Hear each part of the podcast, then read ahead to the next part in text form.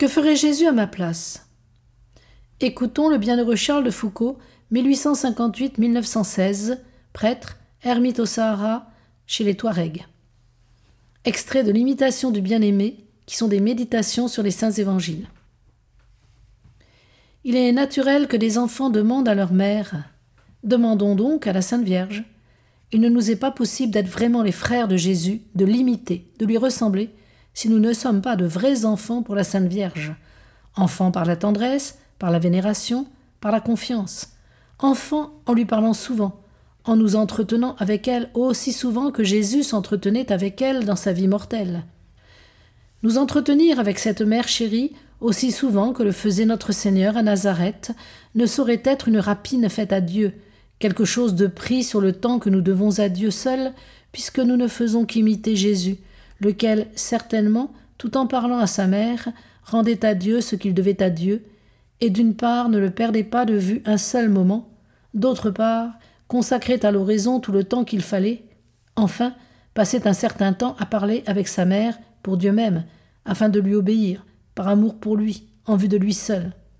Faisons de même. Il faut remarquer que l'on doit, d'après ces mêmes principes, consacrer un certain temps à prier Saint Joseph, à s'entretenir avec lui, si l'on veut imiter parfaitement Jésus dans sa vie de Nazareth. Ne faites pas de la maison de mon Père une maison de négoce. Grand respect dans la maison de Dieu, dans son tabernacle. Grand respect à Dieu en moi-même, puisque je suis moi-même votre temple, ô Jésus.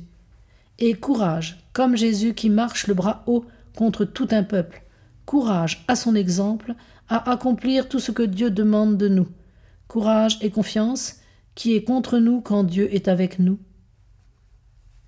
Ne jugeons pas notre prochain, mais efforçons-nous de le sauver.